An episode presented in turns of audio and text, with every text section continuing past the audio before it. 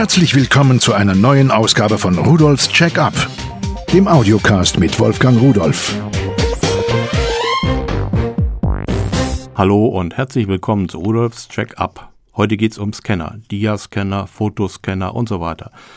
Aber da ich berüchtigt bin für Zahlen und ähnliche Sachen, fange ich auch gleich damit an. Ich will Ihnen einfach mal die Möglichkeit geben zu verstehen, wie muss ich denn so einen Scanner beurteilen? Wonach wähle ich den aus? Worauf muss ich aufpassen?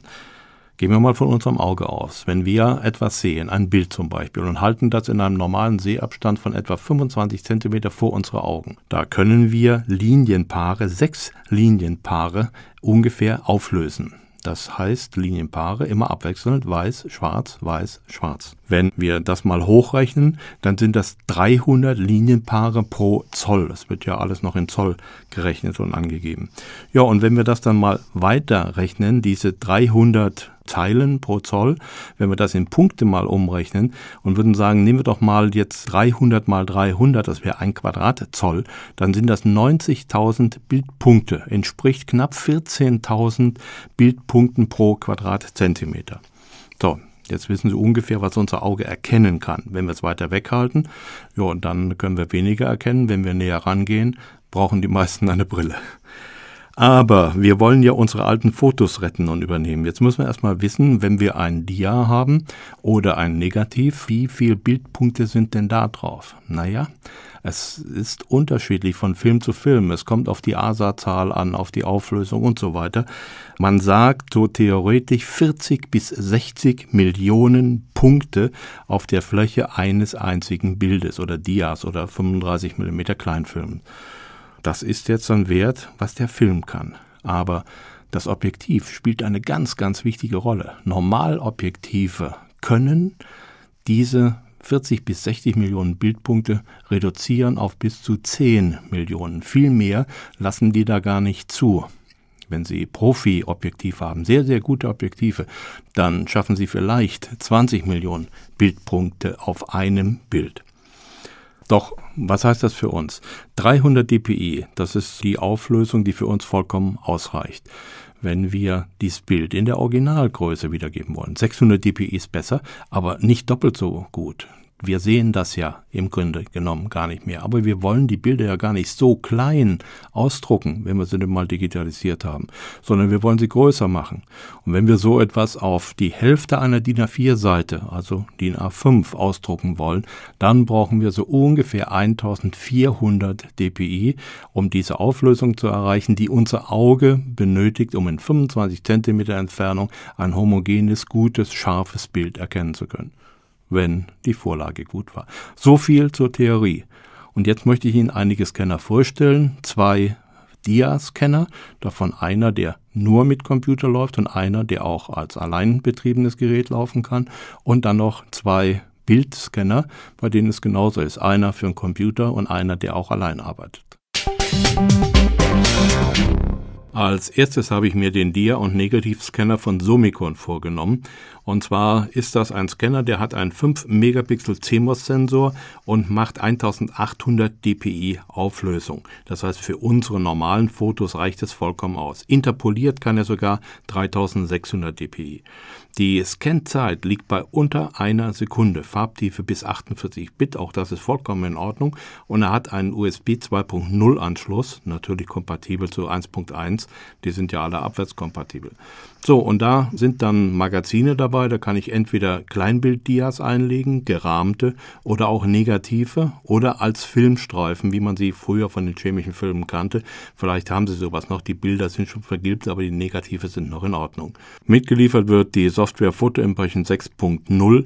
Das ist eine Software, mit der Sie einmal diesen Scanner bedienen können, einige Einstellungen vornehmen können und dann später auch die Bilder ansehen können, wenn Sie auf Ihrem Rechner sind. Das Gesamtpaket kostet 69,90. Der Summicon Dia- und Negativscanner SD910 ist im Prinzip das gleiche Gerät. Allerdings hat er einige Erweiterungen. Er kostet 99,90 Euro, also 30 Euro mehr als das andere Gerät, aber dafür hat er ein eingebautes LC-Display. Das wird obendrauf einfach hochgeklappt Und wenn man dann die Dias einlegt, die in diesem Magazin eingelegt sind, unten hineingeschoben werden, erscheinen die quasi in Echtzeit direkt auf diesem Display. Dann sind noch zwei zusätzliche Tasten da, dass man auch Menü auswählen kann, aussuchen kann und so weiter. Und er hat einen Videoausgang, dass ich diese Bilder auch dann direkt am Fernsehgerät sehen kann. Er hat einen eingebauten Speicher von 32 Megabyte und ich kann mit einer SD-Karte den Speicher auf bis zu 2 Gigabyte erweitern. Da das Gerät eine eingebaute Cardreader-Funktion hat, brauche ich die SD-Karte nicht aus dem Scanner herauszunehmen, sondern kann sie vom Computer aus mit der mitgelieferten Software einfach als Speicherkartengerät übernehmen, kann mir die Bilder dann auf dem Computer speichern oder auch da ansehen. Nun kommen wir zu den Fotoscannern. Als erstes der Sumicon Profi Fotoscanner mit One-Touch Bedienkomfort. Und damit ist gemeint, dass er eine einzige Taste hat. Wenn man da drauf drückt, wird gescannt. Dieser Scanner hat auch wieder diesen 5 Megapixel CMOS-Sensor eingebaut und kann auch 1800 dpi, interpoliert 3600 dpi an Auflösung. Scanzeit wie vorher eine Sekunde, Farbtiefe 48 Bit, also von der Technik her alles das gleiche. Der Unterschied ist, das Gerät ist natürlich deutlich größer, weil die hier mitgelieferten Rahmen für Standardfotos sind. Und zwar sind drei Rahmen mitgeliefert, da kann man 9x13, 10x15 und 13x18 große Fotos einlegen. Dann wird dieser komplette Rahmen mit dem Foto, das muss übrigens auf dem Kopf stehen, in diesen Scanner hineingeschoben und dann erscheint es auch quasi direkt auf dem Computer, wenn die Software installiert ist, die auch hier mitgeliefert wird. Es ist übrigens die gleiche wie bei den Dia-Scannern. Und ich kann dann entscheiden, will ich das Bild oder will ich das Bild nicht. Ich scanne dann natürlich erstmal so viele Bilder, wie ich haben will. Dann übertrage ich sie zum Rechner, genauso wie vorher auch bei den Dia- und Negativscannern und kann sie mir dann ansehen, beliebig bearbeiten, verändern, was auch immer ich will. Das Gerät kostet 99,90 Euro und man kann auch, was hier nicht beschrieben ist bei der Bedienungsanleitung des Gerätes, Zwischengrößen einlegen. Wenn man ein bisschen Geschick hat, kann man auch kleine alte Bilder, vielleicht kennen Sie das noch, diese Schwarz-Weiß-Bilder, die hatten so gezackte Ränder oder sowas, so ähnlich wie Kekse sahen die aus.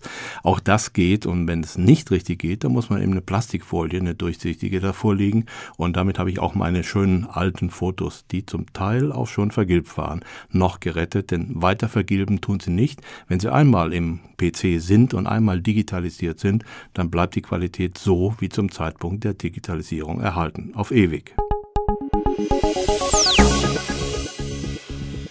Das nächste Gerät ist auch von Somicon, quasi das gleiche wie das vorherige, auch wieder ein Fotoscanner, aber diesmal als Standalone-Gerät definiert. Das heißt, es kann vollkommen ohne Computer meine Bilder digitalisieren, speichert sie auch wieder auf einer SD-Karte bis zu zwei Gigabyte. Das kann ich irgendwo mitnehmen, kann im Garten sitzen, kann meine alten Bilder ansehen und entscheiden, das will ich digitalisieren, das nicht. Und wenn ich dann fertig bin, nun, dann schließe ich das Gerät einfach an meinen Computer an und übertrage die Bilder dahin. Oder ich nehme die SD-Karte heraus und schiebe die in meinen Rechner oder in mein Lesegerät. Oder ich schließe das Gerät komplett so wie es ist mit eingelegter SD-Karte an mein Fernsehgerät an und schaue mir diese Bilder an. Nochmal, allen Geräten gemeinsam ist ein 5 Megapixel CMOS Bildsensor. Die Auflösung beträgt 2592 mal 1800 Pixel, interpoliert bis 3600 Pixel. Die Scangeschwindigkeit liegt unter einer Sekunde und die Farbtiefe ist bis 48 Bit. Das ist einstellbar. Es kann ja auch sein, dass Sie sagen, da sind Bilder dabei, die brauchen gar nicht so. Sie können natürlich auch auf Schwarz-Weiß stellen. Das geht ebenso und bekommen dann automatisch auch die Farbstiche heraus. Die Geräte gibt es, wie gesagt, einmal als Geräte mit dem Computer zusammen und einmal als Standalone-Geräte, die aber auch an den Computer angeschlossen werden können. Diese Geräte, die auch allein arbeiten können, sind immer 30 Euro teurer als die Geräte, die nur mit dem Computer zusammenarbeiten können. Die Bedienoberfläche, das ist eine grafische Bedienoberfläche, wie es heute üblich ist. Und Sie bekommen in Echtzeit auch auf dem Computer das angezeigt, was Sie bei den Standalone-Geräten auf dem LC-Display angezeigt bekommen. 10-Bit Farbtiefe pro Farbkanal und der USB-Anschluss ist ein schneller Anschluss, also USB 2.0. Bei den Standalone-Geräten sind auch die Netzteile gleich mit dabei und alles, was Sie brauchen, Anschlusskabel, TV-Kabel, Treiber-CD, Software, diese schon genannte Photo Impression 6.0 und die Software läuft unter Windows, XP und Vista. Ich habe diese Geräte auch an einen Rechner mit Linux angeschlossen und konnte dort zumindest die Speicherkarte bzw. die Speicherfunktion erkennen und konnte natürlich auch damit dann die Speicherkarte auslesen. Das heißt, wenn man ein solches Gerät hat, was auch ohne Computer zu bedienen ist und läuft, dann kann man es auch von einem Linux-Rechner aus anschließend einfach übertragen und kann die Speicherkarte im Gerät drin lassen eine schöne Sache, denn dann hat man alle Bilder, die von Urzeiten bis zu den heutigen modernen, die ja sowieso schon digital fotografiert werden und digital vorliegen, alle auf einem Rechner und sie sind alle digital. Die Geräte sind schön klein und jetzt könnte man natürlich sagen, ich habe einen normalen Flachbettscanner, damit kann ich das auch machen. Ja, habe ich auch. Damit habe ich bisher auch Bilder digitalisiert. Und es geht auch, aber für mich ist das eigentlich noch etwas umständlicher, denn bis ich da die Bilder richtig ausgerichtet habe, bis sie wirklich auch horizontal sind oder das hinterher dann per Software machen muss, ist hier einfacher. Durch diese mechanische Halterung, durch diese Magazine sind die Bilder dann gleich ausgerichtet. Alles stimmt, alles ist gerade und macht mir Spaß. Und das andere Argument, was ich auch schon gehört habe, mein Scanner, der kann 7200 dpi. Naja, da muss ich dann immer ein bisschen lachen. Ich kenne keine Schrittmotoren, die wirklich diese kleinen Schritte machen können, diese Auflösung nachvollziehen kann. Das ist irgendein theoretischer Wert, der in der Praxis aber nicht erreicht wird. Glauben Sie mir, die Bilder, die ich bisher digitalisiert habe, damit bin ich voll zufrieden. Und wenn Sie mehr zu den Geräten wissen wollen, dann schauen Sie bitte mal bei www.pearl.de-podcast hinein. Dort gibt es weitere Informationen, Bilder. Da können Sie auch mal gucken, wie so ein Gerät dann in Wirklichkeit aussieht. Ich wünsche Ihnen viel Spaß bei der Technik und tschüss.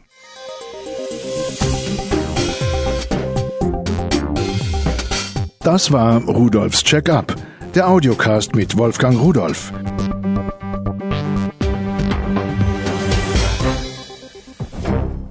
Produziert von der Voxmundi Medienanstalt, Köln 2009.